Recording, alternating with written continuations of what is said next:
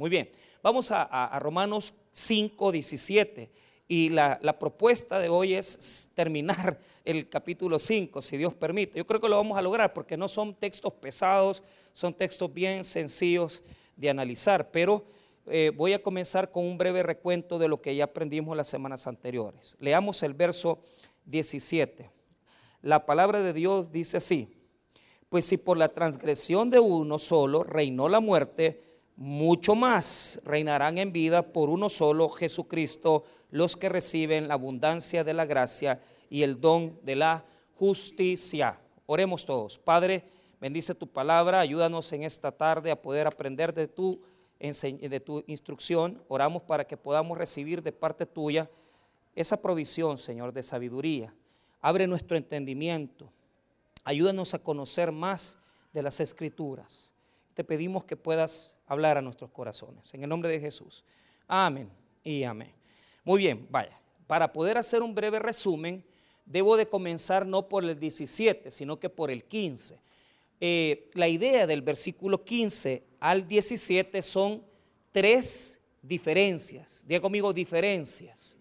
O sea, sabemos que Adán es el, eh, es, digamos, es el tipo, ¿verdad? Será el tipo de representación similar al de Jesucristo. En este sentido, cuando Pablo dice que eh, los dos están relacionados y se parecen, es por eso que Jesucristo adapta o recibe el nombre del segundo Adán. ¿Por qué el primer Adán y por qué el segundo Adán? Esa es la pregunta que nos hacemos. Respuesta, por la influencia que los dos generan a sus generaciones. Vuelvo a repetir, ¿por qué el primero y segundo Adán? Porque se parecen en la influencia que generan. Es decir, Adán influenció a la humanidad en el hecho que Él nos ha traído el pecado y la muerte. Y Jesús, por medio de su existencia, por medio de su vida, nos ha dado a nosotros gracia y justicia. Entonces, ¿en qué se parece Adán y Cristo? Se parecen en que los dos influencian a sus generaciones. Se parecen en que los dos dan una influencia, una positiva y una negativa, ¿verdad? Negativa en Adán y positiva en Cristo. Ahora, el verso 15 al 17 nos dice en qué es lo que no se parecen. O sea, son tres cosas en lo que no se parecen. Eso, digamos que son las diferencias. Y en el verso 18 está la similitud. Y de ahí se desarrolla una idea, que es la que vamos a ver ahora. Ahora, para resumir lo que vimos la semana pasada, vemos cuáles son las diferencias. En primer lugar, veamos el verso 15, que ya lo tocamos la semana pasada, pero como tengo que trabajar una, eh, una idea, ¿verdad? Tengo que trabajar una idea eh, de lo que se representa esa diferencia. Veamos el verso 15. Pero el don, o sea, hablando de la salvación, de la gracia, ¿verdad? No sucede como en el caso de aquel uno que pecó. Entonces, ¿quién es aquel uno que pecó? Adán. O sea, ¿quién es el don? La salvación, la gracia. Muy bien. Porque ciertamente el juicio vino a causa de, perdón, ahí me fui yo. 15, es que estoy leyendo el 16. Pero el don no fue como la transgresión. Porque si por la transgresión de aquel uno murieron los muchos, abundaron mucho más para los muchos la gracia y el don de Dios por la gracia de un hombre Jesucristo. Entonces, por uno, y eso quiero que lo marque en el verso 15, o sea, por uno vino la transgresión, ¿verdad? Entonces, Adán nos trajo el pecado. Pero mire bien, ¿qué es lo que afectó? Lo que habla el versículo 15 son las consecuencias. ¿Cuál es la consecuencia del pecado de Adán? Ahí está en la mitad, mire, porque si por la transgresión de aquel uno murieron los muchos, diga conmigo, murieron los muchos. Adán, la consecuencia del pecado de Adán es que murieron muchos.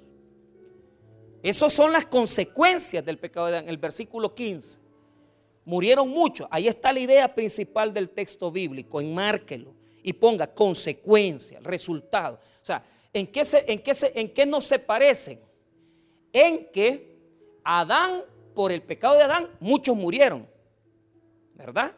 Ahora, ¿y por Cristo qué? Esa es la pregunta. Nótelo ahí la respuesta. Y mire lo que dice el versículo. Abundaron mucho más. Para los muchos, la gracia. Entonces, ¿cuál es la, en qué no se parece? Es que uno, ¿verdad? Afectó con la muerte a muchos. Pero Cristo abundó, abundó la gracia por Cristo. ¿En qué sentido? Que aunque Adán arruinó todo, hemos ganado más en Cristo. Porque aunque, Cristo, aunque, aunque Adán arruinó la humanidad con el pecado, en Cristo la gracia nos ha traído más bendición. ¿Por qué? Porque nos ha dado paz con Dios, porque nos ha dado reconciliación con Dios y porque nos ha dado vida eterna. O sea, es más abundante el don de Jesús que el pecado de Adán. O sea, jamás se va a comparar lo que produce el pecado de Adán que lo que produce el don y la gracia de Cristo. Por lo tanto, no se parecen en que lo que nos dio Adán es muerte y lo que nos dio Cristo es gracia abundante. Diga conmigo abundante gracia. De tal manera que nosotros no tenemos que preocuparnos, porque al creer en Cristo recibimos una dosis de abundante gracia. Por lo tanto, en Adán perdimos, sí. Yo no digo que, que fue un fracaso lo de Adán, pero en Cristo hemos ganado más, hemos ganado más. Y ese es el sentido del verso 15. Verso 16, esa es la primera diferencia. Segundo, 16. Ahora va a hablar acerca de la, del juicio, del juicio legal, del juicio final. Entonces, lo que va a decirnos el 16 es que por Adán vino el juicio y la condenación, señores. Oiga bien, el juicio y la condenación. Y por Cristo vino la justicia. La justicia. Veamos el 16. Y con el don no sucede como en el caso de aquel uno que pecó. Ese es Adán. Porque ciertamente el juicio vino a causa de un solo pecado. Ahí está. El juicio vino a causa de un solo pecado. un solo pecado de Adán produjo el juicio. ¿Verdad? Ahora, note, note ahí a causa de un solo pecado para condenación. O sea, no solamente por un pecado, poneme atención, por un pecado, el pecado de Adán, produjo juicio y produjo condenación. Pero, ¿cuál es la diferencia con Cristo? Que con Cristo nosotros tenemos la justicia. Y esto quiero que lo, lo expliquemos rápido. Fíjese bien. Cuando Adán nos condena por su pecado, o sea, no, no solo nos juzga, sino que además nos condena, porque eso nos es transmitido a nosotros. Pero esto quiero que usted lo note. Cuando Jesús nos da su justicia es esto. Algunos piensan que eh, en la salvación de Jesús es como que a ti te metan en un proceso, en un juicio. Y de repente en un juicio, cuando tú presentas pruebas, presentas evidencias, lo que sucede es que al final lo que te va a dar el juez es una sentencia absolutoria. Te va a decir, en base a las pruebas, tú eres totalmente inocente. En base a las pruebas, tú eres totalmente inocente. Tú no tienes que ver. A ti no se te puede acusar de pecado. Entonces muchas veces las personas piensan que la salvación es eso. Eso no es la salvación. La salvación es que a vos, a ti y a mí, oíme bien, nosotros en el juicio éramos culpables la evidencia salía contradictoria. Pero lo que hace la justicia de Jesús es que Jesús nos da su limpieza, nos da su justicia y nos exime del juicio que nos iba a traer el pecado. Y nos dice, ya no vas a tener que ir al proceso, porque el proceso lo voy a vivir yo por ti. Y es Él el que lleva el proceso de muerte. Y es Cristo a quien condenan por nosotros. O sea, a nosotros nos tocaba vivir ese proceso de muerte, ese proceso de condenación. Pero Jesús se puso por nosotros y nos dio libertad. Ahora, lo que quiere decir esa palabra justicia, quiere decir declararte inocente, pero sin haberte hecho un juicio. Porque por la fe tú ya no tienes por qué comparecer ni al juicio final, ni tampoco tienes por qué ser procesado como culpable o como reo. Tú eres libre. Y es tan grande el perdón de Jesús que nosotros ni tan siquiera, hermano, tenemos que asistir a ese juicio porque ya Jesús lo llevó por nosotros. Ahora, note el verso 16 al final. Veamos nuevamente desde el principio para que nos deje clara la idea. Y con el don no sucede como en el caso de aquel uno que pecó, porque ciertamente el juicio vino a causa de un solo pecado para condenación. Pero el don, ahí está la salvación, la gracia, vino a causa de muchas transgresiones para justificación. ¿Qué quiere decir? La salvación la tuvo que dar Cristo por los muchos pecados. Entonces la gracia viene porque pecamos tanto que Dios dice, les tengo que dar la gracia, les tengo que dar el perdón, porque ellos solos no lo pueden alcanzar. Entonces, por un pecado, el pecado de Adán, nos vino juicio y condenación. Y por las muchas transgresiones de la humanidad, nos vino la gracia de Jesús. Vuelvo a repetir, por un pecado de Adán vino juicio y condenación. Y por las muchas transgresiones, por los muchos pecados, por todos los pecados que están aquí, y por todos los pecados que están afuera, vino la gracia. Porque éramos tan malos y éramos tan pecadores y éramos tantos pecadores que solamente uno nos salvó por medio de la gracia que Él nos dio, que es Jesucristo. La justicia vino por el montón de pecados. A diferencia de lo de Adán. Porque Adán cometió un pecado, trajo juicio y condenación. Jesús no cometió pecado, pero por los pecados de todos nosotros. De ahí surgió la gracia. Y por esa gracia nos dio su justicia, que es decir, ya no vas a llegar al juicio porque yo ya te liberé de la condenación. Porque si te vas al juicio, vos, vos apareces condenado. Pero por eso yo fui por ti. Y es como que tú hayas vivido una vida de justicia, una vida de limpieza. Entonces, volvamos a darle sentido al verso 16 para que usted note las diferencias, porque primero hay una diferencia en la cantidad de pecado. Adán solo cometió un pecado, pero nos juzgó a todos y nos condenó a todos. Jesús no cometió pecado, pero por los muchos pecados y transgresiones de la humanidad, Él nos dio su justicia. Porque nosotros no éramos capaces de salvarnos. Estábamos hundidos en el pecado, nadando en el pecado, nadando en desobediencia, perdidos de la gracia de Dios. Y Dios dijo, muchos pecados, ahí les va la gracia para que ustedes tengan perdón. Veamos el 16 para que nos quede clara la idea. Y con el don no sucede como en el caso de aquel uno que pecó. Ahí está el primer detalle. Uno que pecó, que es Adán. Porque ciertamente el juicio vino a causa de un solo pecado, para condenación. Pero el don vino a causa de muchas transgresiones. ¿Para qué? Para justificación. ¿Nota usted la diferencia? Que por un pecado vino juicio y condenación y por muchos pecados vino la justificación. Por muchos pecados vino la justificación, porque no éramos capaces nosotros de salvarnos. Dios dijo, muchos pecadores, vamos a darles justificación, vamos a darles la gracia de nuestro, de mi Hijo Jesucristo para perdón de pecados. ¿Nota usted la diferencia entre un pecado y muchas transgresiones? ¿La nota? ¿Nota esa, esa diferencia en el verso 16? ¿La nota? ¿No la nota? Vuélvalo a leer entonces, mire. Y con el don lento no sucede como en el caso de aquel uno que pecó. O sea, no son iguales. ¿Por qué? Porque ciertamente el juicio vino a causa de un solo pecado para condenación.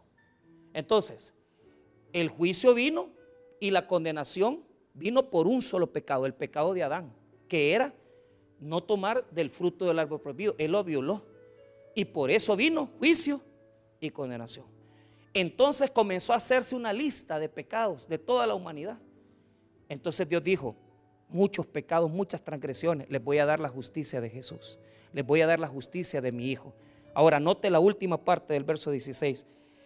Mire lo que dice. Porque ciertamente el juicio vino a causa de un solo pecado para condenación. Pero el don vino a causa de muchas transgresiones para justificación. Se nota ahí, hermano, que los muchos pecados fue lo que dio la gracia y el perdón de Jesús. Ahí se nota. Por un pecado, Adán dio un pecado y por ese se pasó en todos. Juicio y condenación. Pero Cristo, por medio de su salvación, nos ha redimido porque había muchas transgresiones. habían montones.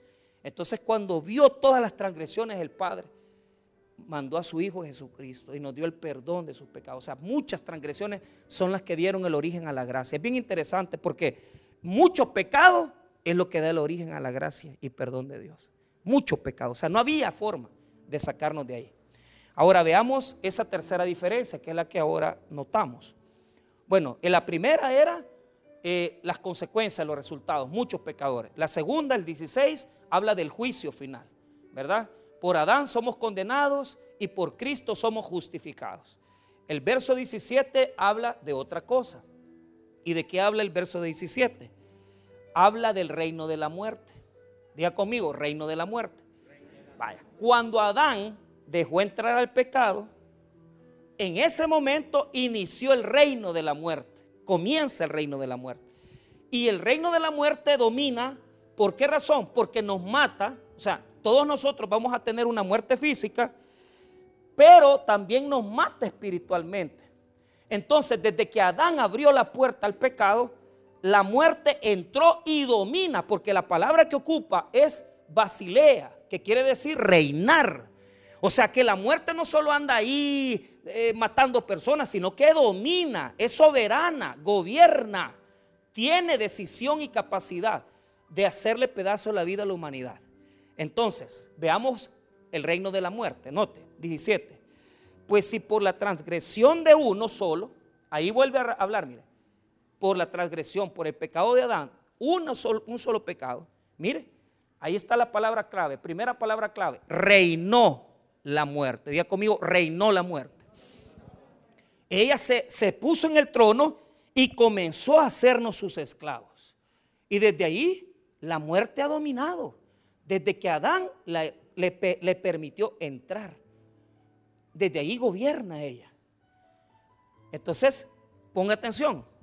El mundo, el mundo se establece por un reino de muerte. Y el reino de muerte tiene sus vasallos, tiene sus servidores desde los que le sirven más hasta los que le, sirven menos.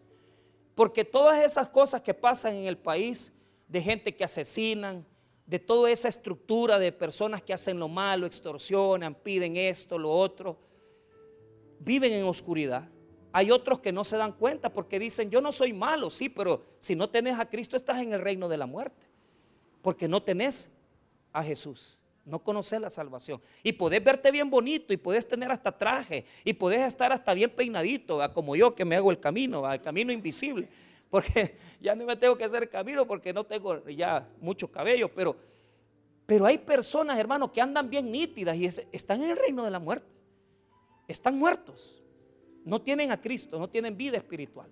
Entonces, note, note la primera parte del verso 17.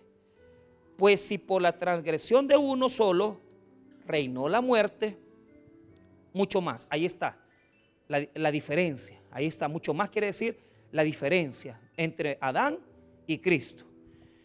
Reinarán en vida por uno solo, Jesucristo. Los que reciben la abundancia de la gracia. Note dos cosas. Primero, que Adán contaminó toda la creación. Todos están bajo el reino de la muerte. Pero hay que notar esto. Dice que por medio de Jesucristo habrán personas que reinarán. Y mire lo que dice, reinarán en vida por uno solo, Jesucristo. Entonces, el reino de la muerte mata, asesina. El reino de la muerte hace que la gente se condene. Pero ¿cómo neutraliza Jesús el reino de la muerte? Jesús lo neutraliza por medio de la vida eterna. ¿Qué es lo que neutraliza la fuerza del reino de la muerte? El reino de la muerte, Basileia, quiere decir que azota, que, que, manda, que da órdenes. O sea, la muerte, hermano, en este caso, que es súbdita de Satanás, tiene poder. Y sojuzga, manda. Pero ¿cuál es el resultado de eso? que Jesús por medio de su vida detiene la influencia de la muerte en la humanidad. Eh, quiere decir que aquellos que tienen la vida de Dios no están bajo ese reino, hermanos. Y ustedes le tienen que dar gracias a Dios. ¿Sabe por qué? Porque no estamos bajo el reino de muerte. Nosotros no estamos bajo ese reino. Ahora, quiero que note algo para resaltar la parte de cómo la muerte gobierna. Estoy leyendo ahorita la Biblia, la nueva Biblia española, la traducción de la nueva Biblia española. Y quiero que oiga cómo dice Romanos 5, 17. Solo escúchalo. En otras palabras, si por el delito de aquel solo la muerte inauguró su reinado. Oiga, la palabra inauguró su reinado. O sea, ella comienza a gobernar desde que Adán la trae. Adán le dijo, venga reina, venga reina, siéntese aquí. Pero esa reina muerte es horrible. Eso es fea, es peor que la ciguanaba. Porque sojuzga, mata, asesina. La muerte es compañera del pecado y es compañera de Satanás. Pero ¿cómo se neutraliza esa fuerza? Se neutraliza por el poder de la vida de Cristo en nosotros. Ahora, ¿qué es la vida eterna? Les pregunto. ¿Qué es la vida eterna? Hay un texto bíblico que nos dice cuál es la vida eterna. Y esto es poderoso. Porque yo ya no estoy bajo la peluda. Yo ya no estoy bajo el poder de esa reina. Reina mala. Yo ya no estoy bajo el imperio de la muerte.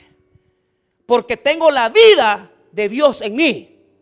Yo ya no estoy muerto porque mi parte espiritual estaba muerta. Yo no oía la voz de Dios. Yo no escuchaba la voz de Dios. Pero cuando yo creí que Jesús es mi Salvador, la vida espiritual vino a mí y el Espíritu Santo me devolvió mi conexión con Dios. Y por lo tanto yo ya no estoy bajo el, imperio de la muerte, sino que estoy bajo el reinado de Cristo. Entonces, mire cómo se, se establecen. El reino de la muerte está en este momento dominando. Y en todo lo que ella domina está el reino de Cristo. Ahí no llega esa, esa fuerza. ¿Cómo? ¿Cómo entramos a ella? Primero veamos qué es la vida eterna, porque muchos no la saben. ¿Ah? Juan, ¿verdad? Juan 17.3. Mire qué poderoso. Juan 17.3. Usted quiere saber cómo salir, salir del reino de la muerte. Ahí está. Juan 17.3. Amén, hermanos. ¿Qué dice ahí?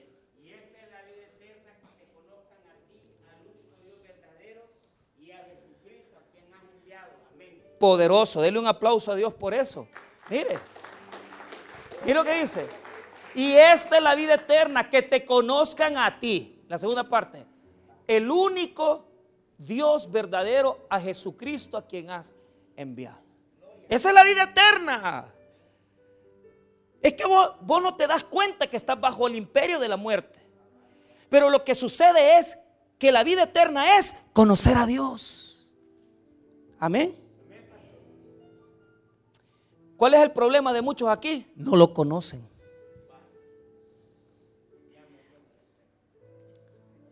Mire, con atención.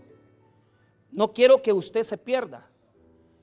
Esa palabra conocer, ginoscos, en griego, Quiere decir esto, se lo explico. Yo conocí al doctor Edgar López Bertrán. Yo comí con él, anduve con él, no viví con él. Pero él me casó, él me, él me formó, él me graduó de pastor. ¿Usted cómo lo veía? Lo veía de lejos. Conocí al predicador, yo conocí al hombre. Y conocí al predicador. Conocí sus defectos y sus bondades. Cuando la palabra de Dios dice ginosco en griego, viene de una palabra hebrea yadá que quiere decir conocer por experiencia. O sea que a usted nadie le ha contado, sino que usted lo ve cara a cara. Y aquí hay mucha gente que le han contado de Jesús, pero no saben nada. No han visto el rostro de Cristo y no han visto a Dios. Jamás lo han visto han pasado en la iglesia, han vivido de religioso, han andado sirviendo, pero jamás han conocido a Dios porque no tienen una experiencia con Él. Y si les pregunto, ¿quién es Jesús? No saben quién es Jesús. ¿Por qué? Porque te falta la experiencia con Él. O sea, no es que te cuenten, aquí hay mucho que, que andamos contando, ¿verdad? Y le decimos a la gente, fíjate que el Señor me hizo un milagro, fíjate que el Señor hizo esto en mi vida, fíjate que hoy hablé con Él, fíjate que yo ahora oré. Pero habemos algunos que nuestra vida espiritual está todavía muy chiquita. Entonces nosotros decimos, pero ¿cómo lo hacen pues? ¿Y por qué ellos hablan y yo no puedo? Pues porque necesitas conocer a Jesús por experiencia, no que te cuenten. ¿Ah? No que te cuenten. Ese conocimiento se adquiere por la palabra, se adquiere por la vida. Se adquiere, hermano, por aprender Biblia, pero también se adquiere por la vida diaria que tenemos todos los días con nosotros, porque hablamos con Él, caminamos con Él, porque Jesús vive. ¿Me entiende? Usted no está orando a un crucifijo, usted no está orando a una cruz donde está un muerto, usted está hablando con Jesús, el verdadero y Dios vivo, eterno que Él es. Cuando usted habla con Él, cuando usted le adora a Él, le está adorando al Dios vivo, hermano. ¿Me entiende lo que le quiero decir? Que no le cuenten, pues. O sea, no ande repitiendo lo que oye. Dígame lo que usted ha visto. A mí no me ande contando el testimonio de fulano. Cuénteme el suyo. Y dígame lo que usted era. Que usted era un adúltero, que usted era un pecador, que usted era un drogo, que usted era un bolo, pero que Jesús lo salvó de ahí. Cuénteme, enséñeme de dónde lo sacó Jesús y yo le voy a creer que conoce a Cristo. Pero si usted toda la vida, si usted toda la vida anda contando, es que a la hermanita fulana le pasó esto. Es que el hermanito fulano, eso no es conocer a Jesús. Eso es saber, saber de Él, pero no es conocerlo a Él. Porque la única manera de conocerlo es la palabra de Dios. Y que eso entre en ti. Cuando tú conoces a Cristo, sales del imperio de la muerte. Y ya la fuerza de la maldad no puede estar sobre ti. Porque note esto. Romanos 5, 17 nuevamente. Note esto. Porque esta es la diferencia más poderosa que hay. Adán contaminó a toda la humanidad por la, porque permitió que la muerte entrara. Pero note esto, poneme atención. Cristo no puede influenciar sobre ti si no se lo permites. Tú, tú tienes que permitirle eso. Es voluntario. Adán, lo de Adán es obligatorio, porque desde que naces estás muerto. Desde que el bebé, arruru mi niño, duérmete ya. Bien bonito el bebé, ¿va? pero está muerto. Y va a estar muerto hasta que conozca a Cristo. Espiritualmente hablando.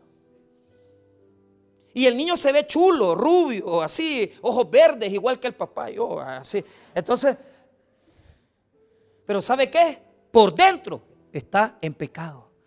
Porque lo contaminó Adán y está muerto. ¿Me entiende?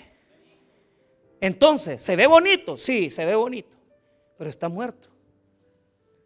¿Y qué sucede? Usted tiene que sacar de esa influencia de muerte a los que crecemos. Entonces, es obligatorio. O sea, lo que nos dio Adán, por fuerza lo recibimos. Pero lo que nos da Jesús es voluntario. Lo que nos dio Adán es obligatorio. Y, que, y lo que nos da Jesús es voluntario. Vuelva a decir, vuelva a decir, lo que nos da Jesús es es por decisión. Porque ahí lo dice, mire, ahí está esa palabra clave, mire. 17, pues si por la transgresión de uno solo reinó la muerte, mucho más reinarán en vida por uno solo, Jesucristo, los que reciben, ahí está la palabra clave, reciben, lámbano, lámbano, quiere decir los que los que acceden voluntariamente al don de Jesucristo. O sea, lo de Adán es obligatorio. El reino de la muerte es obligatorio. Pero lo de Jesús es decisión, es voluntario. La palabra lambano quiere decir eso. Quiere decir acción voluntaria de recibir, de aceptar algo. Entonces note esto. ¿Qué es lo que tenemos que recibir de Jesucristo? Mire, la abundancia de la gracia y el don de qué? de la justicia, las dos cosas. El don de la gracia, perdón, la abundancia de la gracia y el don de qué. Ahí está, mira, ahí está, pero tiene que recibirlo. Tiene que recibirlo. Por eso es que este versículo es bonito. Este, este que le voy a leer, solo se lo voy a leer. Y usted lo conoce. Mas a todos los que le recibieron, a los que creen en su nombre, les dio potestad de ser hechos. Ahí está.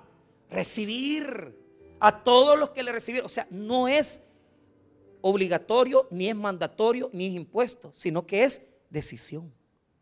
Y usted tiene que acercarse a Jesús. Usted quiere salir del reino de la muerte, usted tiene que acercarse a Jesús. Usted tiene que acercarse a Él. Usted no puede salir del reino de la muerte si usted no se acerca a Cristo. Y eso es interesante. ¿Por qué? Porque cuando ya usted conoce a Dios, conoce a Jesús y tiene la vida eterna, usted sale de la esfera de la muerte y la muerte ya no puede matarle, ya no puede dominarle, ya no puede condenarle.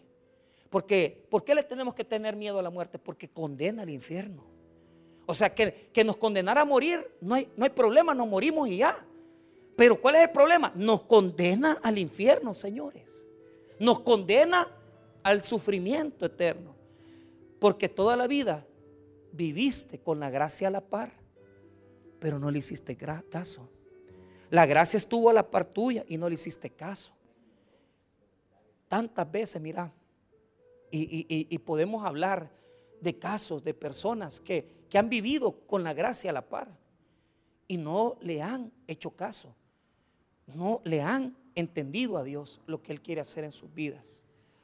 Entonces, el reino de muerte tiene poder y condena todos los días. Condena terriblemente a las personas. Pero esto es lo que yo quiero que usted note. El reino de muerte es un imperio que domina, pero el reino de Jesús ya está entre nosotros. Y tenemos que entender que posiblemente el imperio y el reino están así a la par. Y, yo hago un ejemplo. Eh, fíjese de que muchas veces, ¿verdad? Ahora que yo me he puesto a, ver muertes de algunos amigos míos, yo decía, tal vez algún amigo mío que no ha sido creyente, que no ha sido cristiano,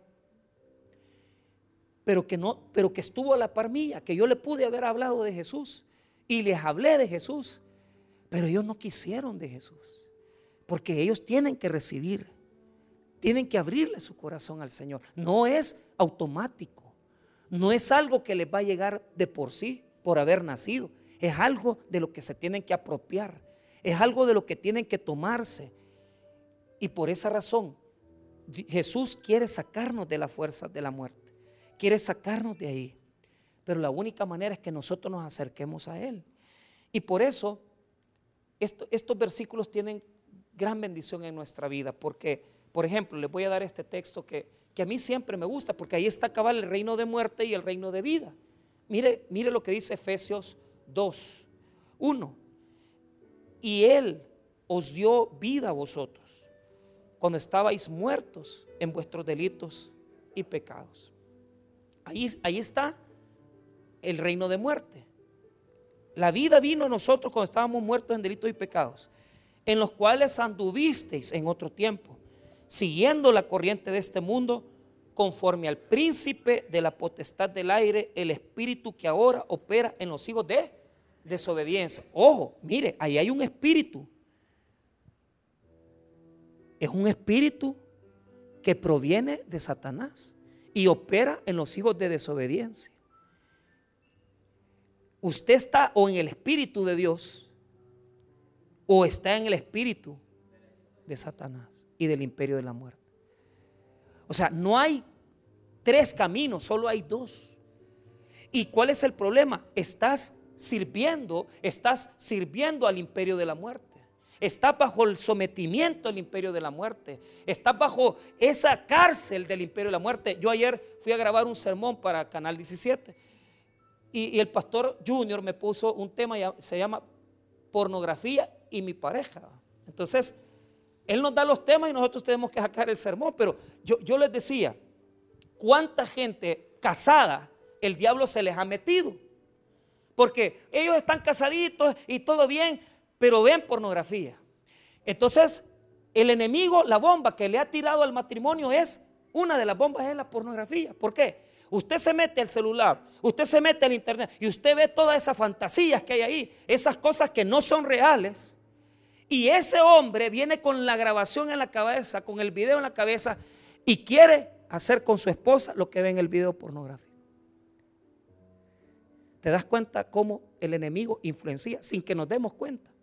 Porque no es que viene y dice, ay, yo aquí domino, aquí soy el diablo y te domino. Nada. O sea, él mete un sistema de contaminación donde le está metiendo a la mente, el espíritu a las personas que le sirven la maldad. Y si usted no tiene a Cristo, usted está en la cárcel de muerte, pero está también en la cárcel del pecado. Ese versículo se ve sencillo.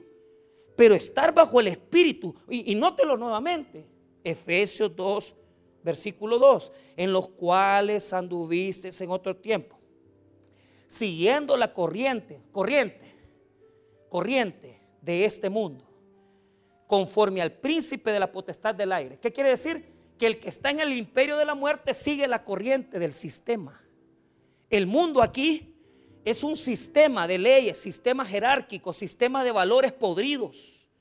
¿Y cuánta gente sigue la corriente? La corriente es eso, es como un río, que todo mundo va por ese mismo cauce. Es, todos se hacen homosexuales, ahí voy yo haciéndome homosexual. Eh, todos se hacen lesbianas, ahí me voy yo haciendo lesbiana. Yo no, porque no puedo. Por allá todo el mundo deja a la mujer, todo el mundo va como la corriente. Pero por allá todo el mundo ve pornografía, todo el mundo ve pornografía. Pero yo no estoy sometido al imperio de la muerte, yo estoy en vida en Cristo Jesús y el imperio de la muerte no tiene poder sobre mi vida porque yo vivo la vida de Cristo en mí. Esas cosas no tienen que entrar a tu mente, a tu corazón, ni a tu matrimonio, ni a tu vida, ni a nada. Tú tienes que ser libre porque Cristo ya te liberó. Y toda esa porquería que el sistema mundano ha establecido, de ideología de género, de matrimonio igualitario, de crianza de hombre con hombre, de, niños pequeñitos, de aborto, toda esa corriente no entra en mi mente, no entra en mi corazón. Porque yo no le pertenezco a la corriente, yo le pertenezco al espíritu de vida, el espíritu que me dice que yo soy hijo de Dios. Saque esa basura de su vida. Saque todo lo que la corriente le mete. Si allá se están divorciando, usted no se divorcie. Si allá están haciendo locuras, usted no haga esas locuras. Usted es de Cristo. Tenga cuidado.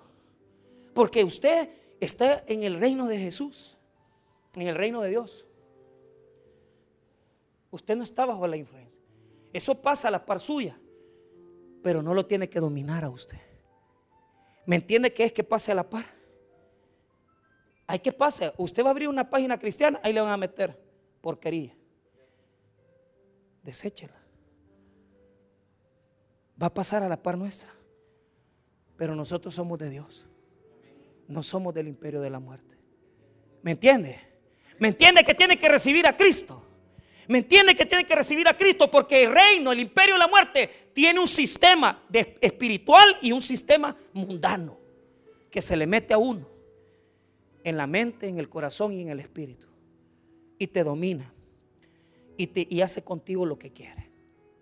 Ahora, veamos lo que dice Romanos 5, versículo 18.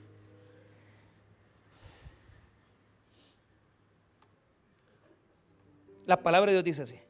Así que como por la transgresión de uno vino, ahí está. Vaya, ya nos explicó las diferencias. Ahora en el 18 nos va a hablar en las similitudes. Entonces, note esto. La palabra que utiliza, la palabra vino, quiere decir como alcanzar. Esa es la verdadera eh, connotación del versículo. Vea nuevamente el 18. Así que, como por la transgresión de uno, vino la condenación a todos los hombres. Pongamos eso, pongámosle alcanzó. Traduzcámoslo. Así que, como por la transgresión de uno, alcanzó la condenación a todos los hombres. Entonces, note esto. Uno, uno pecó, cometió transgresión. ¿Y qué es lo que nos dio? La condenación. Ahí están las dos palabras. Márquelas. Así que, como por la transgresión de uno, vino la condenación a todos los hombres. Entonces, Adán nos dio la transgresión y la condenación. Amén. ¿Qué nos dio Jesucristo? Mira lo que dice. De la misma manera, por la justicia de uno, vino a todos los hombres la justificación de vida. Mire qué bonito. Por la justicia de Jesús, vino a todos nosotros el don, mire bien, la justificación de la vida. Note las comparaciones. El pecado de Adán es una transgresión y nos trajo la condenación. La justicia de Cristo nos trajo la justificación de qué? De vida. Hay diferencias totales. Primeramente, yo quiero que note varias cosas, ¿verdad? Porque todas estas combinaciones se van dando en los versículos anteriores. Si usted quiere, vea las comparaciones. Veamos las comparaciones para hacer referencia al verso 18. Veamos el 16 primero, primero el 15. ¿qué nos dio Adán en el versículo 15? Nos dio la transgresión. Mire bien, esa transgresión nos dio la muerte, ¿verdad? Pero ¿qué nos dio Cristo en el versículo 15? La gracia. Ahí está la comparación. Mire qué bonito. Adán en el versículo 15 nos dio la transgresión y la muerte. Jesús nos dio la gracia. Ahí está. Veamos el 16. ¿Qué nos dio Adán en el 16? Veamos el 16. Nos dio qué? Juicio y condenación. Imagínate qué es lo que nos dio juicio y condenación. ¿Y qué nos dio Jesús en el versículo número 16? Nos dio justificación. ¿Qué nos dio en el versículo 17 Adán? El reino de qué? De la muerte. ¿Y qué nos dio Cristo en, eh, eh, eh, en, comparación del reino de la muerte? Nos dio la gracia y el don de la justicia. Imagínate todo lo que Adán nos dio, imagínate todo lo que Cristo nos dio. Cristo nos dio gracia, justicia y vida. Adán nos dio muerte, juicio y, y un reino de muerte que domina el mundo. ¿A quién vas a seguir? ¿Al reino de Adán o al reino de Cristo? Jesús nos dio solo lo bueno. Nos dio gracia, nos dio justicia y nos dio vida. Adán nos ha dado muerte, juicio y, un reino de muerte. ¿Te das cuenta de las comparaciones del 18? ¿Qué es lo que quiere decir? Ahí resume todo lo anterior. El 18 resume que Adán nos dio transgresión y condenación. Y Jesús vino, vino y nos dio, nos dio justificación. Nos dio justicia y justificación de vida. Eso nos dio. Ahora veamos el 19. Porque así como por la desobediencia de un hombre, los muchos fueron constituidos pecadores, así también por la obediencia de uno, los muchos serán constituidos justos. ¿Cuál es la palabra clave del verso 19? Hay dos cosas, fíjate, porque no ha tocado eso. O sea, la, transgresión, o sea, la desobediencia de Adán nos convirtió en qué? En pecadores. ¿Qué quiere decir eso? Que ya tenemos una inclinación a querer hacer lo malo. Y pecamos consuetudinariamente. Pecamos consuetudinariamente. Entonces, esto quiero que quede claro. Mire bien, aunque Jesús nos dio su justicia, pero la justicia, la justificación quiere decir que somos libres de la condenación, pero no quiere decir que nos ha hecho buenos. Eso quiero que lo note. O sea, nosotros seguimos siendo pecadores. ¿Cuál es la diferencia? Que el pecado ya no nos domina. Porque muchos piensan, ah, yo no entiendo eso, pastor. ¿Cómo es que Dios nos dio su justificación? Pues sí, nos dio su justicia, pero esa es una terminología forense legal, que quiere decir que la sentencia de muerte Jesús la llevó por nosotros. Pero nosotros, nosotros seguimos siendo pecadores en nuestra naturaleza humana. ¿Cuál es la diferencia? No nos tiene que dominar la, naturaleza pecadora. Pero ante los ojos de Dios, nosotros somos inocentes en el juicio final. Por lo tanto, lo que quiere decir este versículo es que aunque tenemos una inclinación al pecado, tenemos que entender que no estamos bajo ese sometimiento del reino de la muerte. Por eso el pastor decía que los cristianos, era un chiste, ¿va? pero eh, los cristianos roban poquito, los cristianos mienten poquito. Los, o sea, mire, es como chiste, sí, pero es real. O sea, porque cada quien aquí tiene sus propias luchas. Hay personas que su debilidad es que son grandes tamarindos. Entonces, tienen que luchar en contra de ser ladrones. Hay gente que su debilidad es el dinero y matarían por dinero. Pero entonces tú tienes que pelear en contra de esa inclinación que tú tienes. Hay otras personas que han sido homosexuales y les gustan las personas de su mismo sexo. Pero tú tienes que pelear en contra de esa inclinación. Hay personas aquí que tienen una tendencia a mentir. Entonces tenemos que luchar en contra el pecado. ¿Por qué? Porque aunque Jesús nos ha dado el perdón de pecado, seguimos teniendo una naturaleza que está llena de contaminación. Y yo tengo que luchar para que el pecado que está en mí no me domine. Eso lo vamos a aprender en el capítulo 7 y 8 y nos vamos a gozar. Pero lo que nos dice es, Adán nos convirtió en pecadores. Pero Mire lo que dice después en la mitad del 19. Así también, por la obediencia de uno, los muchos serán constituidos justos. la palabra clave, obediencia. ¿Cuál, ¿Cuál, es la obediencia? La de Jesucristo. ¿Y cuál fue la obediencia de Jesucristo? ¿Vos crees que a Él no le costó ir a la muerte? Le costó. Pero así voluntariamente lo decidió hacer. Por la, por la desobediencia de Adán, nosotros hemos recibido la naturaleza pecadora. Pero por la obediencia de Cristo, nosotros hemos recibido, estamos siendo constituidos justos. Jesús dijo que Él tenía que morir, el grano tenía que quedar en la tierra y se estaba refiriendo a su muerte y estaba refiriéndose que Él tenía que ir a la cruz porque era necesario que el grano de trigo caiga. Oiga lo que dice este texto, de cierto, de cierto digo, que si el grano de trigo no cae en la tierra y muere, queda solo, pero si muere, lleva mucho fruto. Jesús estaba, estaba consciente que si Él no era enterrado, no íbamos a nacer espiritualmente todos nosotros. Entonces, ¿en qué consistió la obediencia de Jesucristo? La obediencia de Jesucristo consistió no en el hecho que Él fue toda la vida recto, fiel y sin pecado, no, sino que cuando ya fue momento de ir a morir por pecadores como nosotros, obedeció al Padre, aunque le costó, pero obedeció. Por lo tanto, nosotros debemos ser obedientes a la voluntad de Dios y someternos, porque a Cristo le costó. Él dijo, tengo que morir. Como el grano de trigo, si yo no caigo y muero, no van a nacer espiritualmente mi descendencia espiritual. Y por eso estamos aquí, porque Él murió. Y en la vida, hermano, hay que aprender a morir. Hay personas que no quieren morir. Por eso es que Cristo demanda de nosotros que también muramos al ego, al yo, y que nazcamos a Él para someternos a su vida y su vida en abundancia. Terminamos. La palabra constituidos en el verso 19 eh, quiere decir que es un acto legal. O sea, Jesús le costó.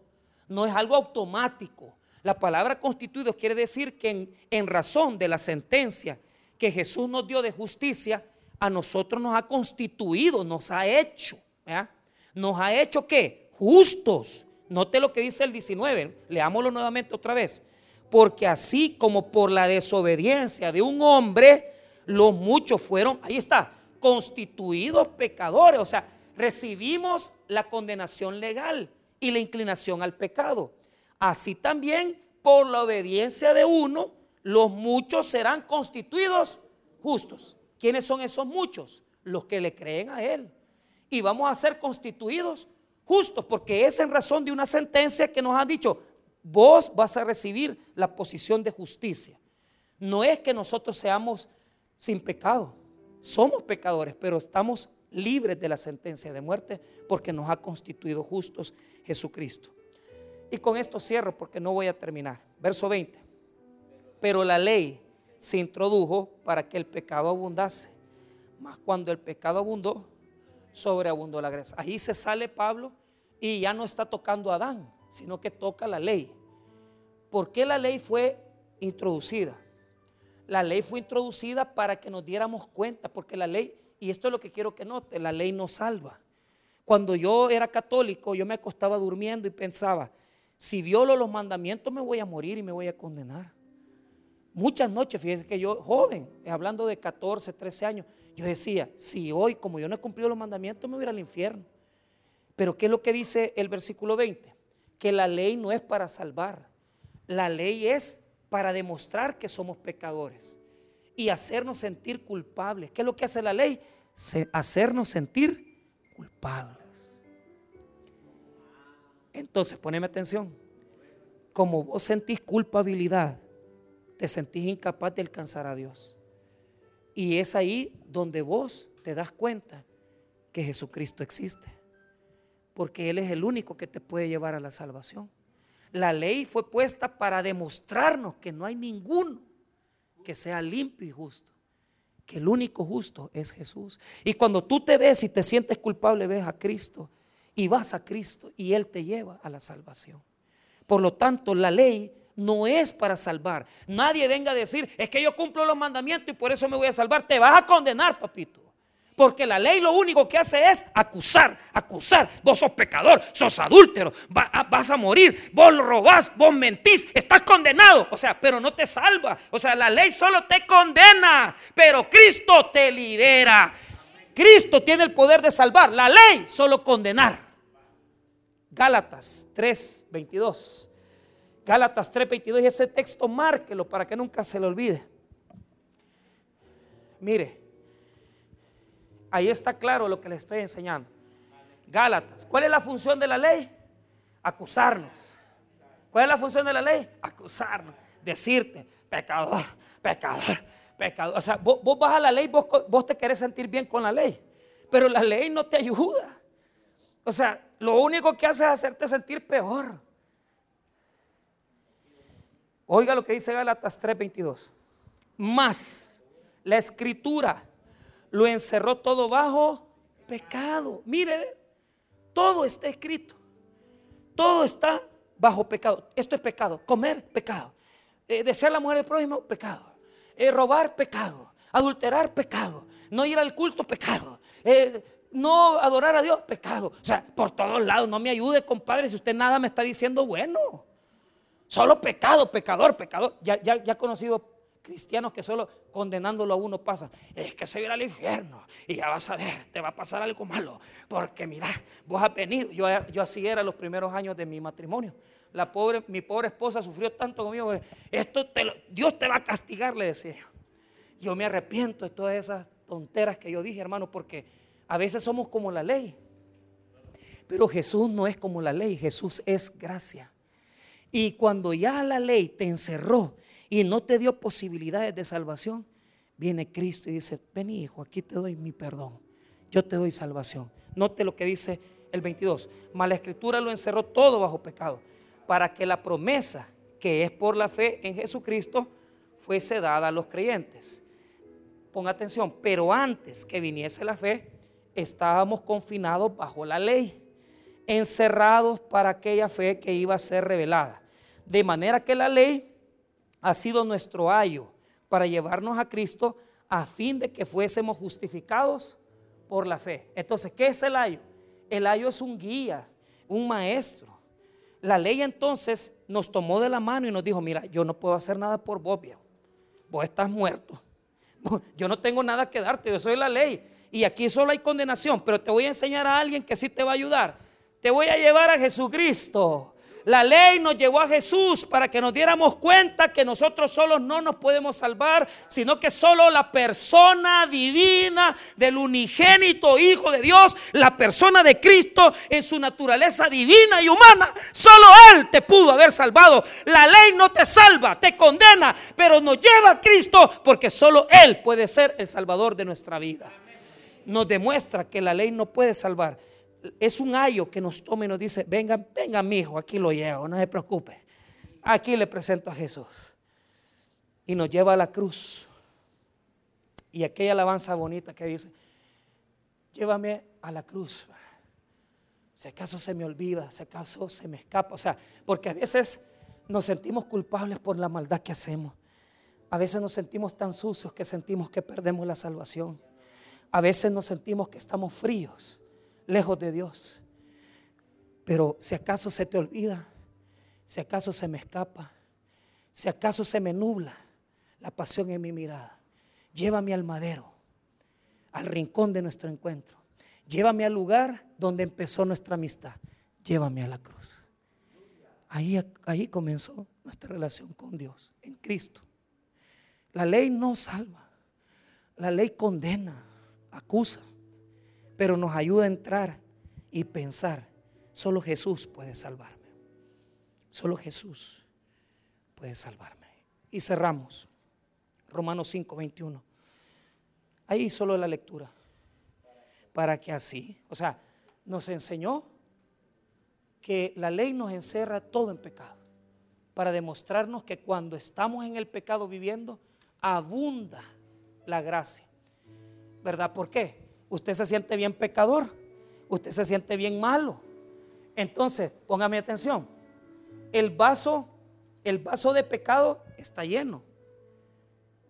Es lo que dice el 20, en la última parte, ponga atención. Mas cuando el pecado abundó, no puedo salir del vicio, no puedo salir de la droga, no puedo salir de ser gay, no puedo salir de mis compulsiones, de mi, de mi pornografía. Cuando abundó el pecado, sobreabundó. ¿Qué quiere decir sobreabundar? Que viene Jesús con su gracia, llena el vaso, pero de su gracia, no de su pecado. Y comienza a rebalsar y a rebalsar y a rebalsar. Sobreabundar quiere decir que está rebalsando y más que rebalsando. Cuando vos te sentís mal por el pecado que cometés, es ahí donde la gracia llega y abunda el perdón, abunda la misericordia y nos hace entender que cuando abundó el pecado, sobreabunda la Dios puede salvar a un gay que se acuesta con un hombre y se, y se siente a la esquina de su cama y se siente arrepentido. Cuando abundó el pecado, sobreabundó la gracia. Dios puede salvar a un hombre que está viviendo en adulterio y se siente en su cama a la esquina y dice, ya no quiero vivir así. Cuando abundó el pecado, vino Jesús y hizo llenar y sobreabundar de gracia el vaso. Quita el pecado y dice, te doy salvación. Hoy me acerco más a ti. 21. Para que así como el pecado reinó para muerte, así también la gracia reine por la justicia para vida eterna mediante Jesucristo, Señor nuestro. Entonces, reinó la muerte, pero por la gracia reina la justicia, la vida eterna, mediante Jesucristo. Nosotros no somos del primer Adán, somos del segundo Adán. Y hemos aprendido el día de hoy que hay dos influencias, el imperio de la muerte y el reino de la vida. Y hemos aprendido que nosotros estamos bajo el reino y la vida de Jesús. Y que no tenemos que estar bajo el sometimiento del imperio. Pero además de eso hemos aprendido que la ley condena y acusa, pero Cristo salva. Y hemos aprendido que cuando abundó el pecado, sobreabundó, rebalsó y sobre rebalsó el vaso de la misericordia y la gracia de Dios. Y en esta noche hemos aprendido que solo la persona de Cristo puede salvar, perdonar y dar justicia. El primer Adán nos dio muerte, juicio y un reino de muerte. El segundo Adán nos da la gracia, la justicia y la vida. Vamos a orar entonces. Padre, gracias por tu misericordia, por tu bondad.